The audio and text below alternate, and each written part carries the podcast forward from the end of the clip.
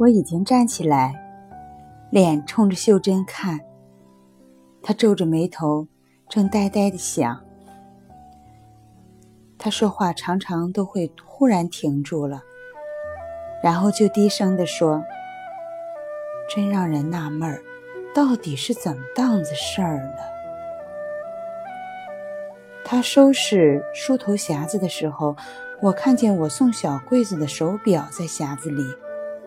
他拿起手表，放在掌心里，又说：“小桂子他爹也有个大怀表，可是死了当了，当了那个表，他才回的家。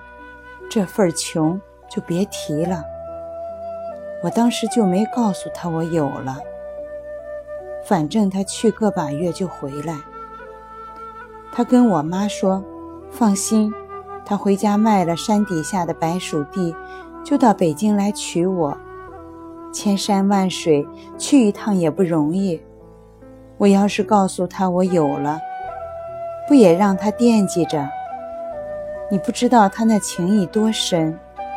我也没告诉我妈我有了，说不出口。”反正人归了他了，等嫁了再说也不迟。有了什么？我不明白。有了小柜子呀。你不是刚说什么都没有了吗？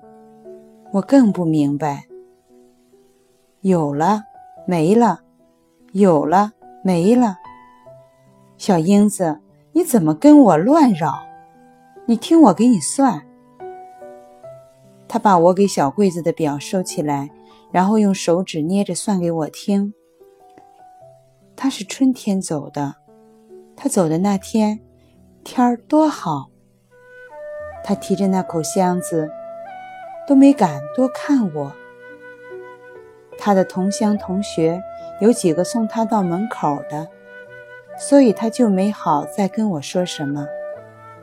他在头天晚上，我给他收拾箱子的时候，我们俩也说的差不多了。他说：“惠安的日子很苦，有办法的都到海外谋生去了。那点地不肥，不能种什么，白薯倒是种了不少。他们家常年吃白薯，白薯饭、白薯粥、白薯干、白薯条、白薯片。”能叫外头去的人吃出眼泪来，所以他就舍不得让我这个北边人去吃那个苦头。我说可不是，我妈就生我独一个女儿，跟你去吃白薯，她怎么舍得？他说：“你是个孝女，我也是个孝子，万一我母亲扣住了我，不许我再到北京来了呢？”我说。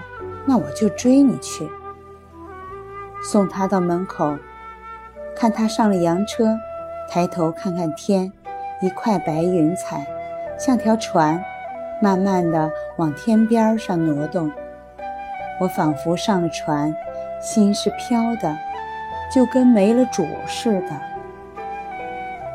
我送他出去，回到屋里来，恶心要吐，头也昏。有点后悔没告诉他这件事，想追出去，也来不及了。日子一天天的挨，他就始终没回来。我肚子大了，瞒不住我妈，她急得盘问我，让我说不出道不出的。可是我也顾不得害臊了，就告诉了我妈。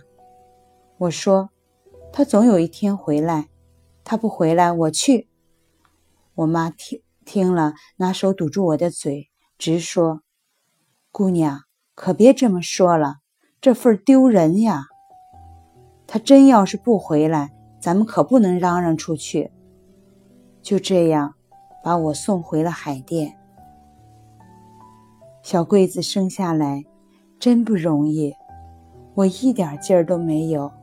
就闻着窗户外头那棵桂树飘进来的香气，我心说：生个女的就叫小桂子。接生的老娘婆叫我咬住了辫子，使劲儿，使劲儿，总算落了地。咕咕咕，哭声好大呀！秀珍说到这儿，喘了一大口气，她的脸色变青了。故事接不下去，就随便说了。她说：“小英子，你不心疼你三婶儿吗？”“谁是三婶儿？”“我呀。”“你管思康叫三叔，我就是你三婶儿。你还算不过这账来，叫我一声。”“嗯。”我笑了，有些难为情，但还是叫了他三婶儿。秀珍，你要是看见小桂子，就带她回来。我怎么知道小桂子什么样？她呀，秀珍闭上眼睛想着说：“粉嘟嘟的一个小肉团子，生下来我看见一眼，我睡昏过去那阵儿，听我妈跟老老娘婆说，瞧，这真是造孽。”脖子后头正中间一块青迹，不该来，非要来，让阎王爷一生气，用手指头给戳到世上来的。小英子，脖子后头中间有指头大一块青迹，那就是我们小桂子，记住没有？记住了。我糊里糊涂的回答。那么他现在问我说的事儿，记住没有？就是这件事吗？我回答他说：“记住了，不是小桂子那块青迹的事儿吗？”秀珍点点头。秀珍把桌上的残盒收拾好，又对我说：“趁着他睡觉，咱们染指甲吧。”他拉我到院子里，墙根底下有几盆花。秀珍指给我看：“这是薄荷叶，这是指甲草。”他摘下来了几朵指甲草上的红花，放在一个小瓷碟里。我们就到房门口台阶上坐下来。他用一块冰糖在轻轻地捣那红花。我问他：“这是要吃的吗？还加冰糖？”秀珍笑得呵呵的说：“傻丫头，你就知道吃，这是白矾，哪来的冰糖呀？你就看着吧。”他把红花朵捣烂了，要我伸出手来，又从头上拿下一根夹子，挑起那烂玩意儿堆在我的指甲上，一个个堆了后，叫我张着手不要碰掉。他说等它们干了，我的手指甲就变红了，像他的一样。他伸出手来给我看，我的手张开了一会儿，已经不耐烦了。我说。我要回家去了。你回家非弄坏了不可。别走，听我给你讲故事。他说：“我要听三叔的故事。”小声点儿。他向我摆手，轻轻地说：“让我先看看他醒过来没有。他要不要喝水？”他进去了一下，又出来了。坐下后。手支撑在大腿上，托着下巴颏，忽然向着槐树发起呆来。说呀你，我说。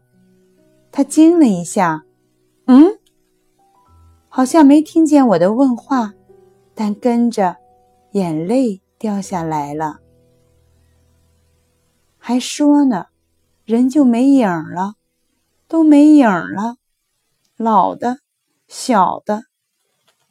我一声不响，他自己抽抽噎噎地哭了一会儿，才又大喘了一口气，望我笑了。那泪坑，我就觉得什么地儿看见过秀珍这个人，这个脸。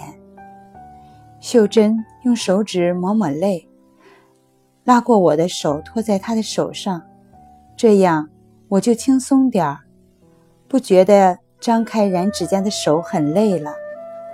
他又侧起身子，看着跨院跨院门，好像在张望什么人。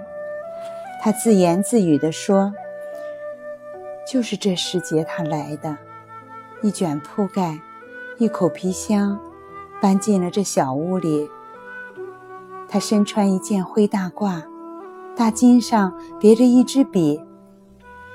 我正在屋里没打扫完呢，爹领他进来的，对他说：“会馆里正院房子都住满了，陈家二老爷让给您腾出这两间小屋来。”他说：“好，好，这样就很好。”爹给他打开行李，把那床又薄又旧的棉被摊开。我心想，他怎么过这北京的大冷天儿？小英子，住在会馆念书的学生，有几个有钱的？有钱的就住公寓去了。我爹常说，想当年陈家二老爷上京来考举。还带这个小碎崔伺候笔墨呢。二老爷中了举，在北京做官，就把这间会馆大翻修了一回。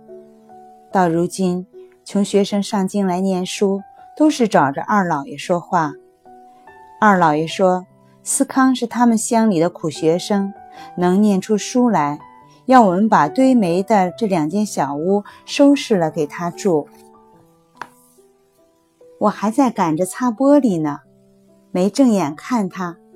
我爹对他说：“这床被呀，过不了冬。”爹真爱管人家的事儿，他准是不好意思了，就乱嗯嗯啊啊的，没说出什么来。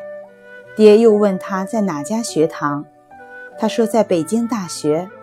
呵，我爹又说了：“这道不近，沙滩儿去了。”可是个好学堂呀！爹帮着他收拾好了那几件破行李，就出去了。